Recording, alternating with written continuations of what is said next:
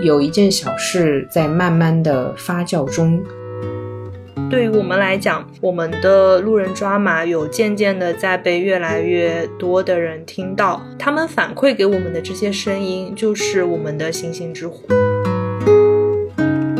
其实你的脾气也不好，但我忍得了。你的观念有很多和我也不一样，但我愿意去了解。后来我才知道，评分规则不是由我来决定的，评分规则其实是由你来决定的。下班之后出门，天还亮着，然后你还能看到那个日落的样子，这件事情本身就是夏日限定了。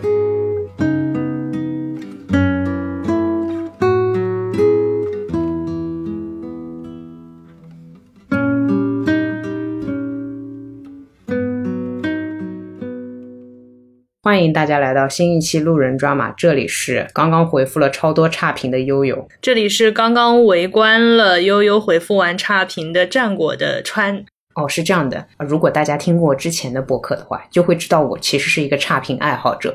收到的好评呢，我也非常感谢大家啦。但比较引起我注意的会是那些差评，那个反正我都回复了，给我们写差评的人可以去看看我的回复，希望你喜欢。可是我觉得给我们写了差评的人应该不会听到这里了耶。啊，对哦，我哪里来的自信？哎，我每次都有这种奇怪的自信。嗯哼。不过就是七月三十一号的时候，又很荣幸的在小宇宙的首页被推荐了嘛。然后我刚在想，我们要不要搞个抽奖什么的？嗯哼，是不是大家一般好像都应该这么操作？啊，川总你说了算，就这么愉快的决定了。啊，好，那我们放到文末，在那个放到这一期的结尾再聊这个具体的，边聊边想想。文文末，你公众号推多了，我跟你说。OK，好的，那。大家就是耐心阅读，然后一直到文末寻找我们的抽奖规则吧。好的，我们今天聊的其实是我们上个星期就已经确定的一个计划。终于不是当天想选题啊！是的，是的，太不容易了。哎，我们是什么场景下确定了这一期的选题的？我已经忘了。呃，是录制之前你说，哎，那个单向力还没撕，撕的时候就顺便念了仪什么记什么，就说好像很准什么的，反正说，哎，这蛮有意思。我就说，那要不我们做一期单向力相关的选题吧？这样。好的，你唤醒了我的记忆。那所谓单向力相关的选题是。既然穿上说这么准的话呢，我就想。不如就按照单向力来过一周。嗯哼，单向力的生活指导意见，至少人家都是从小说还有诗歌里面摘抄了一些看似很哲学、很有道理的话，所以我在想，按照这种话过一天应该也很有意义。其实就是加一些随机因素吧。我发现我们自从上半年复盘完了之后，好像很喜欢有意无意的给平凡无奇的日子加点料的这种感觉。沉迷于此且乐此不疲，那我们就直接开始了，是吗？哎，我们每次进入主题都好快啊！对，其实可以说一下，就是不知道大家有没有单向力，会不会有人撕完了之后还留着那些撕下来的日历？如果你有的话，可以拿出来一起按照这个七月三十号到八月五号的这个一个进程，跟我们一起走一遍。嗯，如果没有的话，反正我们也会在播客里面念的。这边还要说明一下的，就是我们用的是纸质版的，因为我记得好像它的那个 App 上面的版本跟纸质版的内容是不一样的。是的，对，这边解释一下，我们就准备开始倒带过日子了。好的，倒带到了七月三十号。呃，七月三十号这一天上面的内容是“既唯我独尊”，然后它下面一句摘抄是来自乔治·夏勒的《最后的熊猫》里面的一句话，他说：“熊猫历经演化而生存在今天的世界，并不是为了取悦人类。”这本书你看过吗？没有。所以你这一天有你有按照它做什么事情吗？其实我看到“既唯我独尊”的时候，我脑子里想的就是字面意思。然后我就设定那一天不说我这个字，因为其实你也说我这个人讲话，包括写文章，很喜欢我怎么怎么，我怎么怎么。当然我知道你没有否定我的意思，但我只是觉得这种表达方式偶尔可以改一改。语言是有很强大力量的，你总是说我的话，你这个人其实就有点自我，或者说唯我独尊。那既然今天是不要唯我独尊，我就试图不说这个字。结果是我在过三十号这一天的时候，完全忘记了这件事情。到那天的下午还是晚上，然后我数了一下，我跟你的对话框当中，你出现的我好像有一百多个。对，就甚至连减少都并没有减少。我果然是一个唯我独尊的人，好吧，这里加个引号。但是我觉得，其实上次跟你提到说，我觉得你的文章里面出现很多个我，我，我，我现在开始说我，就是我那个时候可能想表达的是，我是在文章当中会更多的去去掉这个主语的那种人。嗯嗯，或者我有时候会用自己，就是我习惯性的弱化了我的存在。因为自己的话，读者看到这个自己，他不一定带入的是我，而是他自己。理解，其实是这样的。我之前看到过一篇文章，在写作当中，或者说在表达当中，加入更多的我，是一种把这件事情更加落实的操作，或者说是一种责任承担的表现。我突然想到，你可能其实是一个很不是说怕负责任，而是怕这件事情你担当不好。包括你跟我说你在做自媒体的时候，你其实很担心一些话产生的一些影响，你会有这样的焦虑。我觉得这可能是你平时表达当中会弱化这一部分的原因哦。我会觉得，敢于用很多第一人称的这个词汇的人是更加自信的。然后我也知道我自己缺乏这个程度的自信。然后我回溯一下，为什么慢慢的变得不敢说了？其实就之前那个奇葩说刚开始的时候，马东不是就说被误解是表达者的宿命嘛？虽然说这句话大家都能理解，某种程度上也觉得。是一种安慰，但是当你真的被误解的时候，其实还是有那么一点失落的啊！肯定，这就是我会那么在意差评的原因嘛。就果然还是被误解了。所以我现在在想，我这一天，因为我当时也跟你说，我好像体感没有那么强烈，就是我有点不知所措。可能 就是因为我平时就已经很不唯我独尊了啊，有道理是。你觉得你这个也做的挺好，确实，我证明，我证明，真的，你是一个我认识里面比较谦虚的人，挺好的。所以我那一天我就没有什么特别的大的动作，我那个叫只能叫雷声大，结果还是唯我独尊的过着每一天。不过我之后的人生当中啊，说人生好像突然觉得这个事情就很重了，但是我想要自我一点。多跟我讲话，因为人也会有模仿的习惯，所以你多跟我讲话，你也会整天我来我去的。好的，好的，可以，可以。因为毕竟我都整天在说我自己了，你不可能再跑过来跟我说你你你怎么样，所以你也只能说说你自己。然后我们俩整天就像两个人在吵架一样，我怎么样，我怎么样，我怎么样，有没有？好不好？就是那种平行的聊天。好，可以，可以，可以。OK，我之后我觉得我在表述上应该改不太掉。或者我只能通过少说话来解决这个问题。我只要一开口就是这个字。但像我们播客的第一期里面，你有讲到过的，虽然说你的表述是非常自我的，但是你你不是还是那个虫子视角吗？嗯，哎呀，别人不会理解的，就是那那个差评小分队是不会理解这个的。就这样吧。好的吧，差评小分队可能再也无法听到这一段。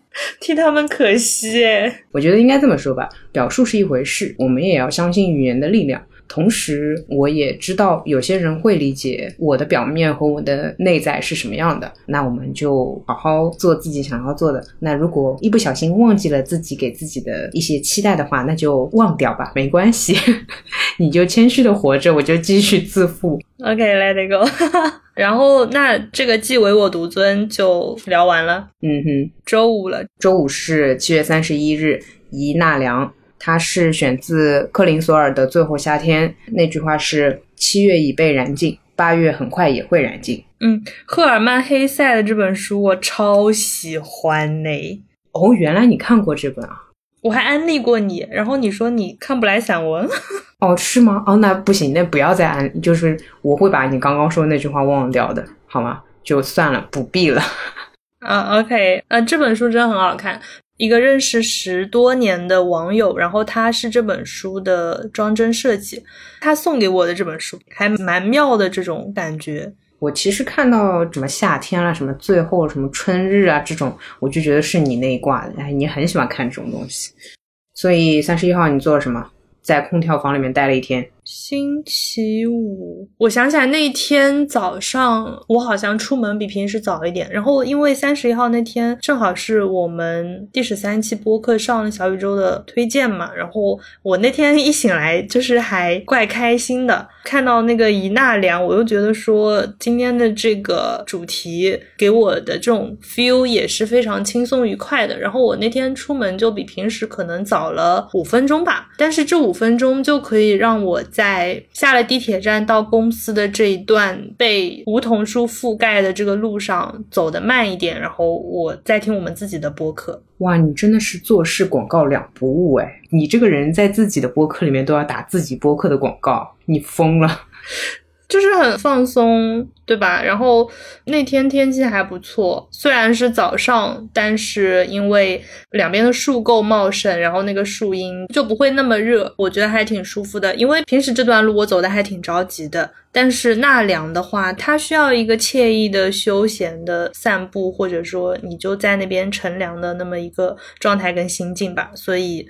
就那一小段路，就那十分钟，我觉得我达到了这个状态。嗯，理解。我可以证明，其实那天天气还蛮好的，虽然已经是夏天了，但是那天整体来说风也蛮大的，然后气温也不是很高。我那天其实是去参加上影节了，所以我出门是看电影，还是比较精彩的。是接下来是抓马的部分，就是 我我那天是首先我的心情呢没有达到纳凉的心情，因为我做的事情呢略微还是有点紧张的。我出门之前换了一件比较宽大的那种 T 恤衫，棉质的，你懂，很难有风的那种汗衫。然后我着急下去寄快递，我就反正东西理好，然后穿好衣服啊裤子下去了。寄完快递走到小区门口的时候，我才发现了这件事情，也就是我没有穿 bra。哎，这个不要帮我逼掉好吗？好的。对，因为很紧张，所以我在叙述这个故事的时候也有点紧张。对对对，感受到了。呃，事情是这样的，就是如果我那个时候回去穿 bra 的话呢，稍微有点来不及。我不是很喜欢迟到。电影迟到就很难受，所以我就想到了那一天的任务是一纳凉，那么我就用这个说服了自己。OK，我要自信做女人。哇，哎，这个还挺妙的，就是给你找了个理由，缓解了你当时的那个纠结。对，单向力其实解决了我的困扰，然后同时我另外一个勇气来自于我是认识一位女性朋友，她是不穿的，我一直很尊敬她，我就很喜欢这样的女性。我第一次见到他的时候，是在一个也算是有其他男性客人在的一个轰趴里面。我当时就在思考，所以大家跟他都很熟，然后他就不穿内衣，对吗？这件事情还让我困扰了一段时间。后来我是直接通过他的朋友了解到他是不穿的，他倒也没有出于体型或者说过敏哪里不对不健康或者不是任何原因，就单纯的只是方便不穿，如此而已。我就觉得。哇哦！我也想要这样的自由，我可以拥有这样的自由吗？然后我就拥有了三十一号那一整天这样的自由。嗯，我我懂你意思，但是我会觉得真正的自由是不用再去 care 这件事情。是，对对对，我懂你。事实上，是我发觉我跟他还是拥有的不是同一种自由。我只是表面上挺自由的，但我内心有点有一点点纠结。不过我相信再多尝试几次应该会好。我觉得好像也并不是说不穿就代表了自由，穿就代表了不自由。我们放掉这个东西，这个世俗的眼光带来的束缚，才是真的自由吧。哪怕说我无法接受我自己不穿 bra 出门，但是我不会对任何不穿 bra 的人有偏见。我觉得这个是自由，因为我可能只是出于习惯。对，就是等我看别人不穿 bra，我觉得很正常的时候，我是自由的。是哦，然后说一下体感吧，嗯，说一下那些内心的小九九。其实正常的时候，我走在路上也是会有人看我的啦。我不知道他们看我是出于什么原因啊。但我三十一号那天走在路上，我觉得别人看我都是因为他们看穿了我，然后我就 我就呃也还好，衣服也算是比较宽大，相当于你后背什么的基本上是看不出来，还算是安然度过了一天吧。但你知道我我去看上影节的电影是跨越了小半个上海了，我那天见到的人也算是也算是不少了，所以这种舒适的穿衣风格，我想保留在秋天和冬天吧。我前面听下来，因为你说后着背看不出来什么的，所以你的内心其实还是会介意别人因为这件事情对你的眼光。对，其实我会，不过实际的这么做一回，让我觉得很快乐，因为我一直想让它在现实当中发生一次，嗯，也算是一个经历上的小突破。美好的回忆。好的呢，凉快吧？对对对对对，这个才是我正要说哦，真的凉快。我这我就好羡慕广大男性不用穿 bra 哦。当然日日本也有男性 bra 了，这个是题外话。但反正不穿 bra 出门的夏天的大家，真的哇，好爽哦！哎，我推荐你。好的呀。好的。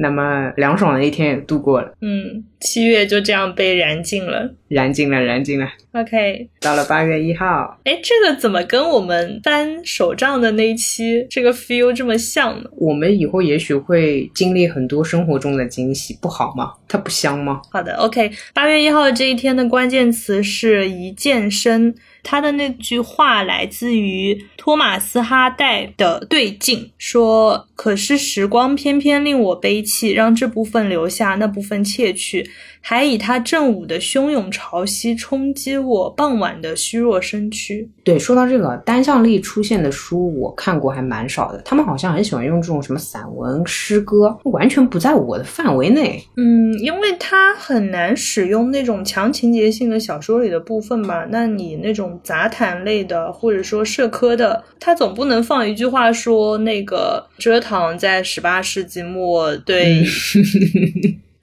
对对对吧？就他不能是这样的，对，或者或者他如果要摘抄，可能一抄就是两页。对啊，对对。哎，来健身，你的最爱，你那天干嘛了？做了十组帕梅拉。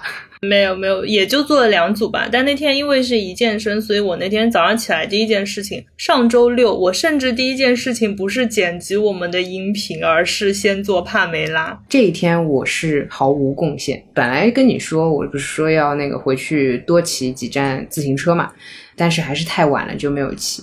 因为我自己其实很喜欢在城市里面骑自行车的感觉。有有一个问题，星期六晚上我们不是喝酒了吗？你如果骑自行车，你就是酒驾了啊！我一直这样啊。哎，你你这话我要给你逼掉。我你给我留个我一直，然后逼。OK。对我那天不是跟你说过，我在城市里面骑过最远的距离是新天地到宝山区。我那天本来至少骑个五六站地铁没问题吧，也就二三十分钟随便骑骑。以后找机会吧，嗯，可以的呀。哦，所以这天就这么轻而易举的过去了。哎，健身哎，就就不形而上，就非常落地，就是一个动作做完了，然后 OK，就是做没做对吧？就没做就没有。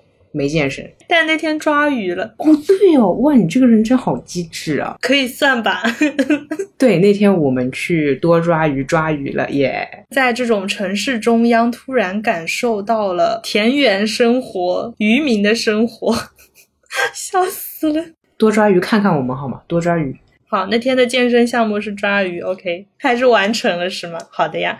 那八月二号你来。八月二号是周日，给的建议是记翻篇，是来自乔伊斯·卡罗尔·欧茨的一本《玉米少女欧茨梦魇故事集》。那句话是：只要你翻过这一页，就还会有事情发生。哦，这一天我大乌龙哦。嗯哼，我先说我好了，我又是字面理解，我看到翻篇我就想到旧情人了，是不是？就是大家有脑回路跟我一样的吗？只要看到翻篇就想到你这件事情还没翻篇呐，你还爱着他吗？这种这种狗血台词不就？应该出来嘛，然后我就在那天翻了老情人的 S S，然后翻完了。因为我的理解是既翻篇，就是不要翻篇，所以我就去回顾了。我的理解对吗？嗯，我刚在想，因为我现在就是重新在看这张单向力，我发现它自相矛盾。哎，你是说它下面那个提示语是吗？对，因为它上面说既翻篇，那就是你不要翻篇。但是它下面那句话说是只要你翻过这一页，就还会有事情发生。它的意思会不会是一个我们可以做选择的提示？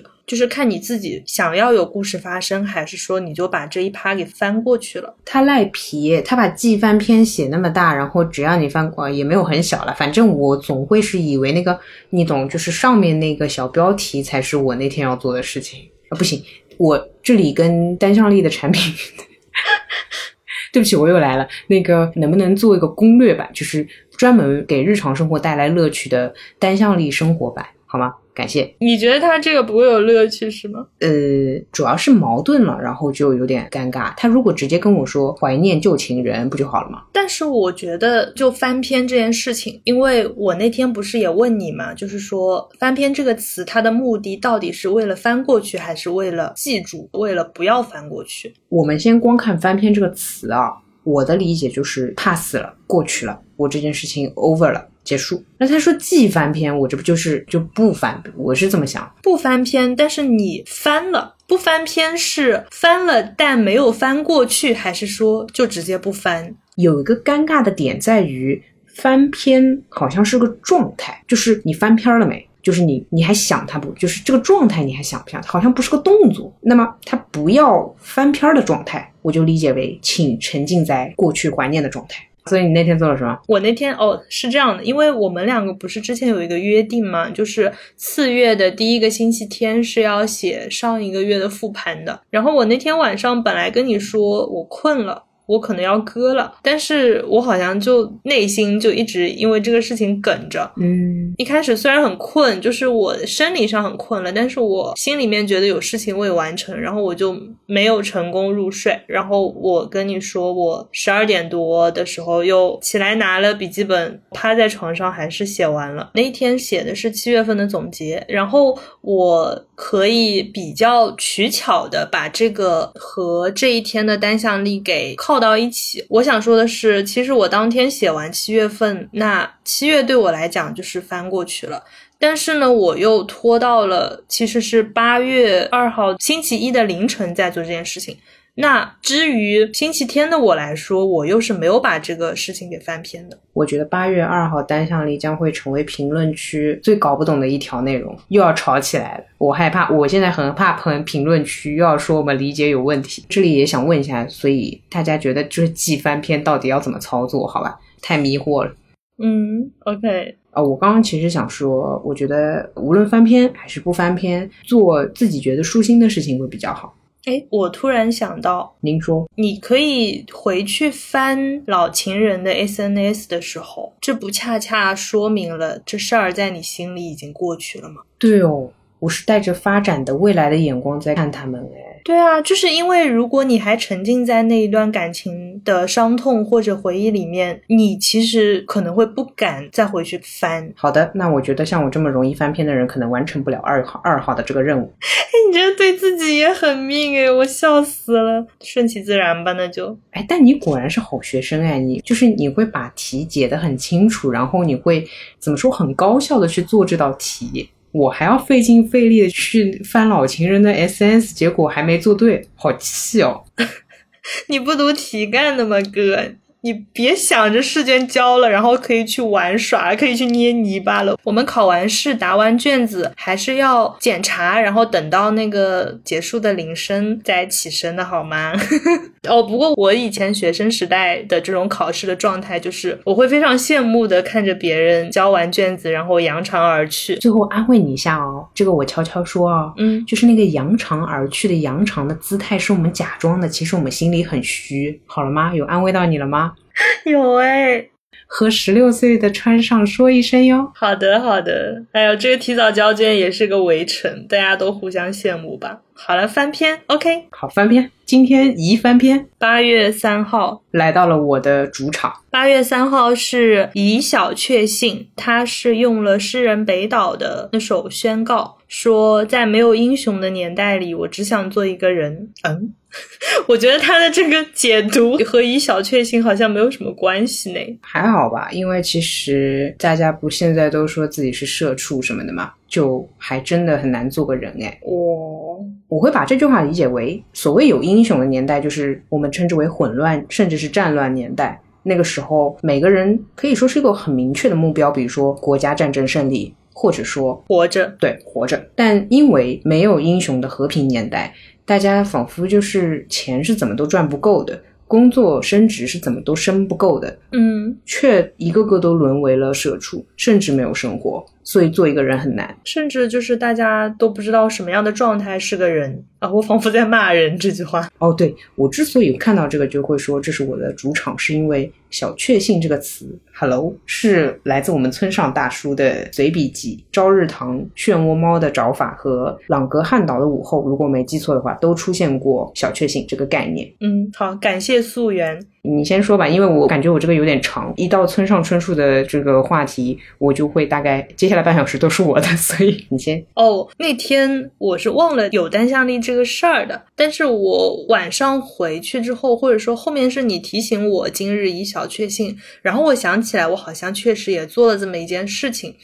就是星期一其实是台风的前一天，你知道，一般台风过境之前的那个晚霞是特别好看的。那一天下了班之后，我是走了两站地铁站的路。我发觉你纳凉也要走路，小确幸也要走路，你果然对散步很感兴趣。是是是，而且那个下班的散步哦，我感觉又不一样了呢。您说说看，展开说说。我下班之后是沿着衡山路往徐家汇的那个方向走的。你知道衡山路它其实不同于法租界那边的那个梧桐树比较矮，衡山路两边的树很高，但是呢，它又还是比较密的那种状态，那个体感就特别好。就虽然是在城市中央，但是你的那个感觉是还蛮开阔的，而且你会在路过那个十字路口的时候看到那个。夕阳漏进来，特别好看。拍照了吗？没有啊，享受这一刻好吗？我小确幸了。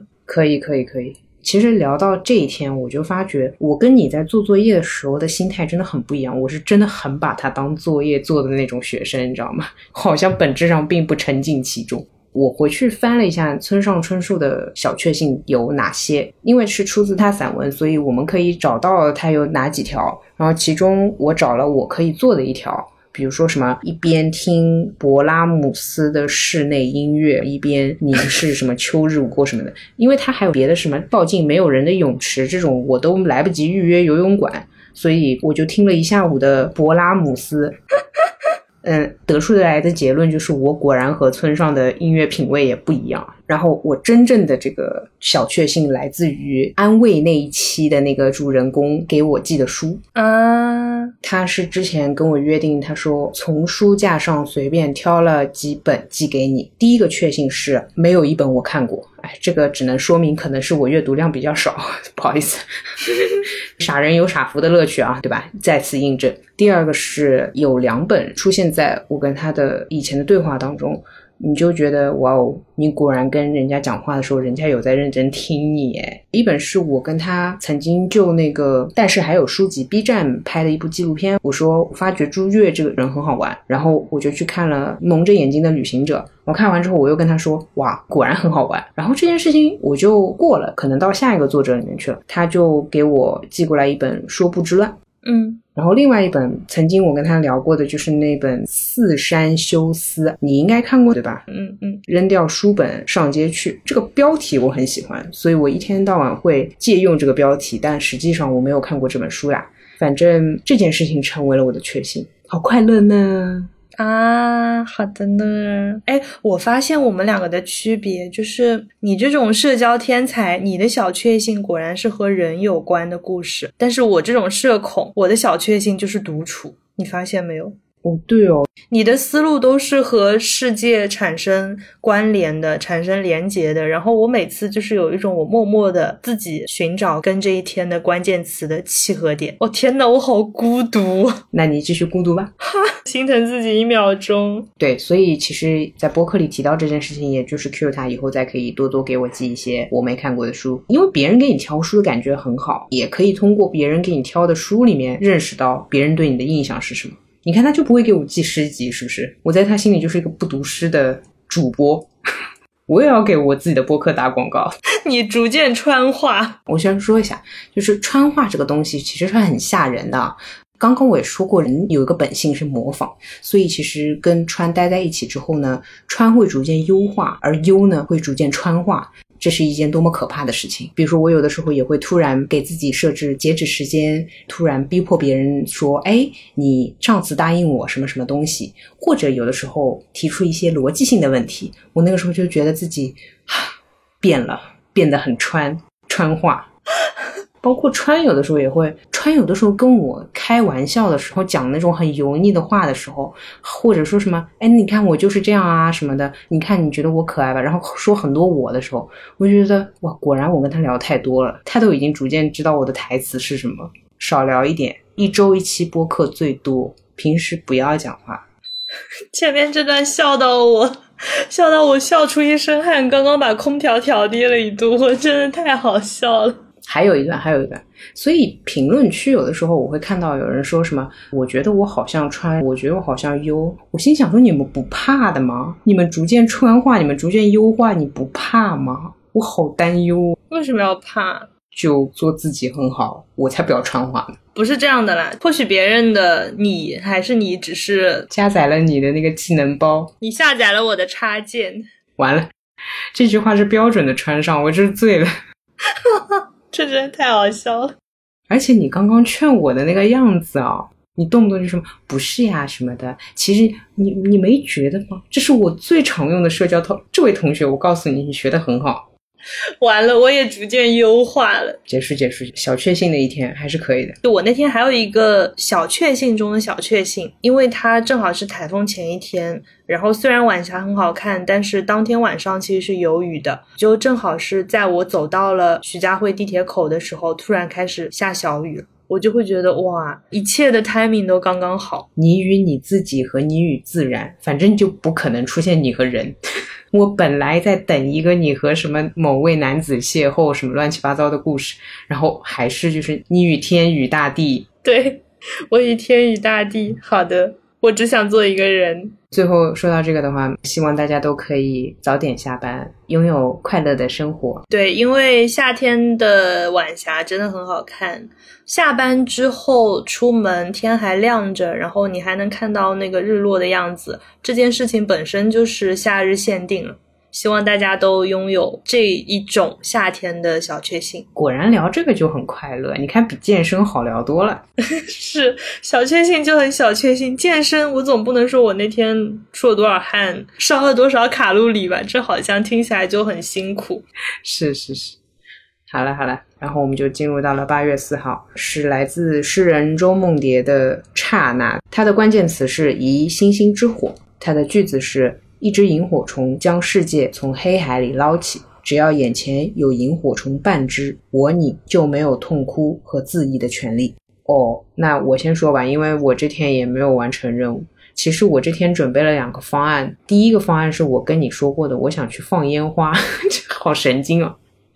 放烟花就是那个仙女棒，你知道吧？嗯，焰火棒那种夏天海边标配。对呀，对吧？而且我家又住在江边，就很方便。但来不及网购了，那我就想点蜡烛也是可以的，对吧？哦，就只是房间里点个蜡烛，我没有那个执行动力，我就没做。所以其实四号我没有完成任务啊。你的解题思路真的硬啊，蛮硬的。我后来自洽了，我等会儿说。我最开始看到这个，我其实想法跟你差不多，就是你跟我说你想放烟火棒的时候，我不是还跟你说，我本来这个八月份我应该是跟白桃去镰仓看花火大会的，我脑内都能够想象出那个画面了。夏天就应该和仙女棒伴随，夏天就应该和女孩子们一起去海边放烟花，看花火大会。穿着浴衣不穿 bra 耶，你需要这样把所有的关键词都 Q 在一起吗？真很奇怪。哦，这样我希望我以后某一个夏天去看花火大会，穿浴衣的时候我不穿 bra，非常快乐。好的呢，同时也在纳凉。哇哦，哦对，那你后来是怎么解的？参考答案就是星星之火。那天我们其实也收到了很多评论，你不觉得吗？就是对于我们来讲，我们的路人抓马有渐渐的在被越来越多的人听到，他们反馈给我们的这些声音就是我们的星星之火。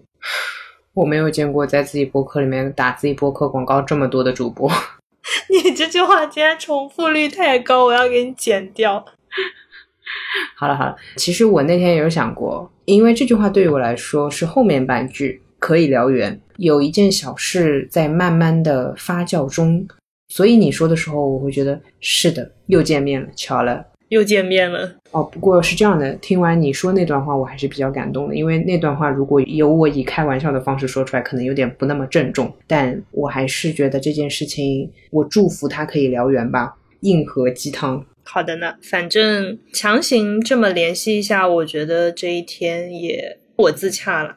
嗯哼，好，八月五号的关键词是“这就是爱”，它是来自于绿川信的夏目友人帐。说，如果能实现，我想带你去看绚丽的山岚，去看秀丽的溪谷。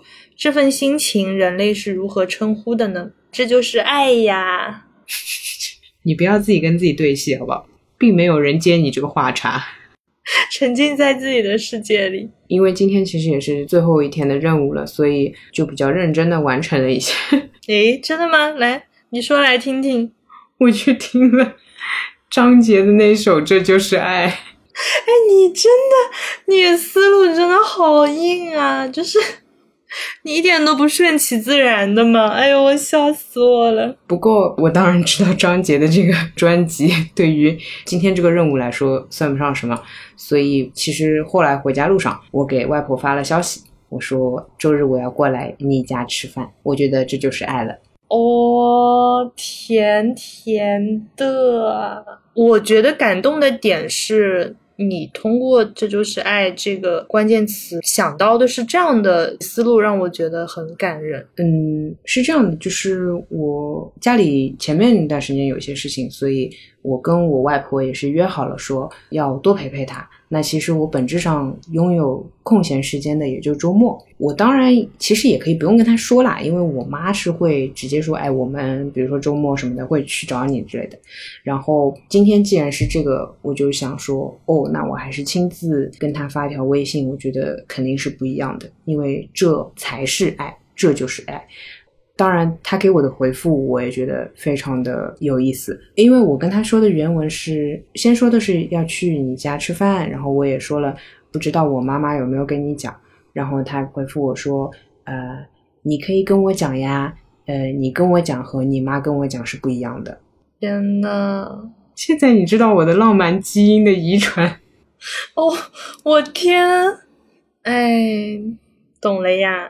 我外婆也是一个在人情世故上面非常看重的一位非常优秀的女性，所以我觉得，嗯，好了，就是总算有一天完成任务完成的，我觉得很好。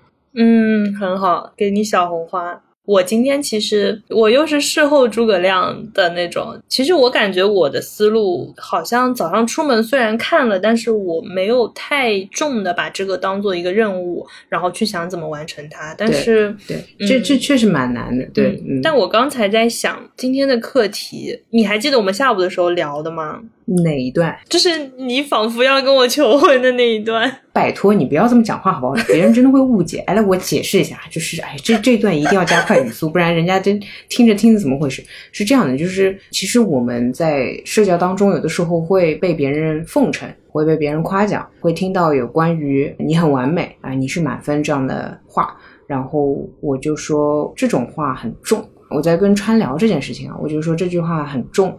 如果要谈到满分或者完美的话，我觉得差不多要到求婚的那种状态吧，你才可以说你是我认为的完美。那我决定要跟你共度下半辈子了，我觉得这个才正常。比如说你是我的搭档，你很完美，这句话我实在讲不出来。就是你明明毛病这么多，我你哪完美了？哎，怎么回事？等会儿展开讲讲。同理可得，我我也是，我也不完美，我很多缺陷。所以我就给川聊的时候，我就打了一段围绕满分、完美这两个关键词，我会怎么去说求婚的誓言？要念一下吗？这个是付费内容。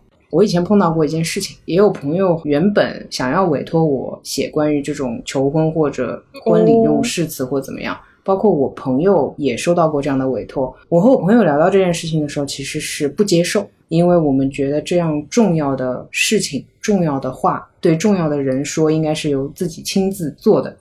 他在这件事情上就不再是一个技巧，他是只要你诚心实意，你说出来的话都会怎么说很有分量，然后也很动听吧。嗯，包括我自己，反正就碰到这种结婚誓词，我应该不会用完美或满分这个关键词，所以只是即兴创作一下。就是如果我要围绕这两个词怎么求婚，哈，这太啰嗦这个背景。然后我接下来就念一下，那个有想要感受一下被求婚的人，可以耐心听一下下面那段求婚誓词。不要紧张，不要紧张，人生第一次求婚。有小哥想要被求婚的，可以可以听一下。等会儿悠悠说完这一段求婚誓词之后，大家可以点那个评论按钮，然后顺便标记这个时间戳，请回复“我愿意”，好吗？让我们来一起把我愿意打在公屏上。天呐，我压力好大，不行了，没有人理我了，怎么办？我求不到了，我找不到人结婚，好着急。好了，那个回到正题，如果是“完美”这个词的话，我会这么说。我一直在找一个完美的满分的人，但是我以前遇到的人不是这里脾气不好，就是那里观念太奇怪。其实你的脾气也不好，但我忍得了。你的观念有很多和我也不一样，但我愿意去了解。后来我才知道，评分规则不是由我来决定的，评分规则其实是由你来决定的。那么你就是我要找的那个满分的人了，可以和我在一起吗？哎呦，我我竟然还竟然心动了一下，我的天呐！但是第二次听果然没有第一次听那么，就是你懂，对，就是这件事情是不能重来的。对，然后我想说的是，因为你在念之前说，如果有人这么跟我求婚的话，我可能会答应。如果今天下午你没有发微信说这一段，以及刚才播客里也没有讲的话。未来有一个人如果跟我说这些话，我可能会答应他的求婚。但是现在，在我听了两遍你说这段话之后，我突然觉得我被求婚成功这件事情更远了。但按照你这种逻辑挂啊，如果有人氪重金，哪怕只是写个誓词都要花钱，我觉得这种表达爱的方式倒也算是蛮特别的。你能理解吗？就是他可能知道你对于语言的需求。或者说你对语言的一些琢磨，非常的，我可以用刁钻这个词吗？请允许我骂骂你好吗？对吧？刁钻、咬文嚼字，对吧？哎，对，然后他就知道你这个 这么一件事儿，所以他其实可能跑过来找了我，get 到了一段，至少是超越今天这一段的求婚誓词。我觉得我会建议你嫁给他。OK 的，呃，但是这有一个问题，就是他氪重金来买一段完美的求婚誓词，但他以后该怎么办呢？先娶到再说嘛，做一步是一步，不需要规划这么多，有真心就够啦，小姐啊，不要那么挑啦。他直接把这个水平线拉到这里，他以后他。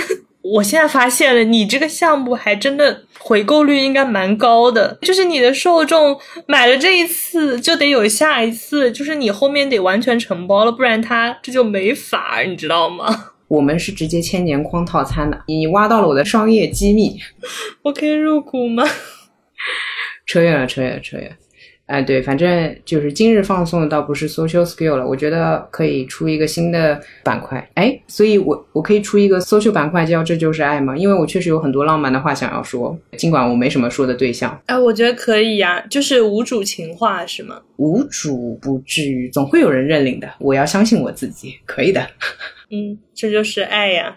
过完了呀，一周过完了，我还沉浸在求婚誓词里面。哦哟。冷静冷静，哎，我们前面说要送礼物的，我们送什么呀？我没什么好送的，我来找找灵感，写一下你的求婚誓言。不是吧？让我写下求婚誓言，然后送给别人，这要了我老命。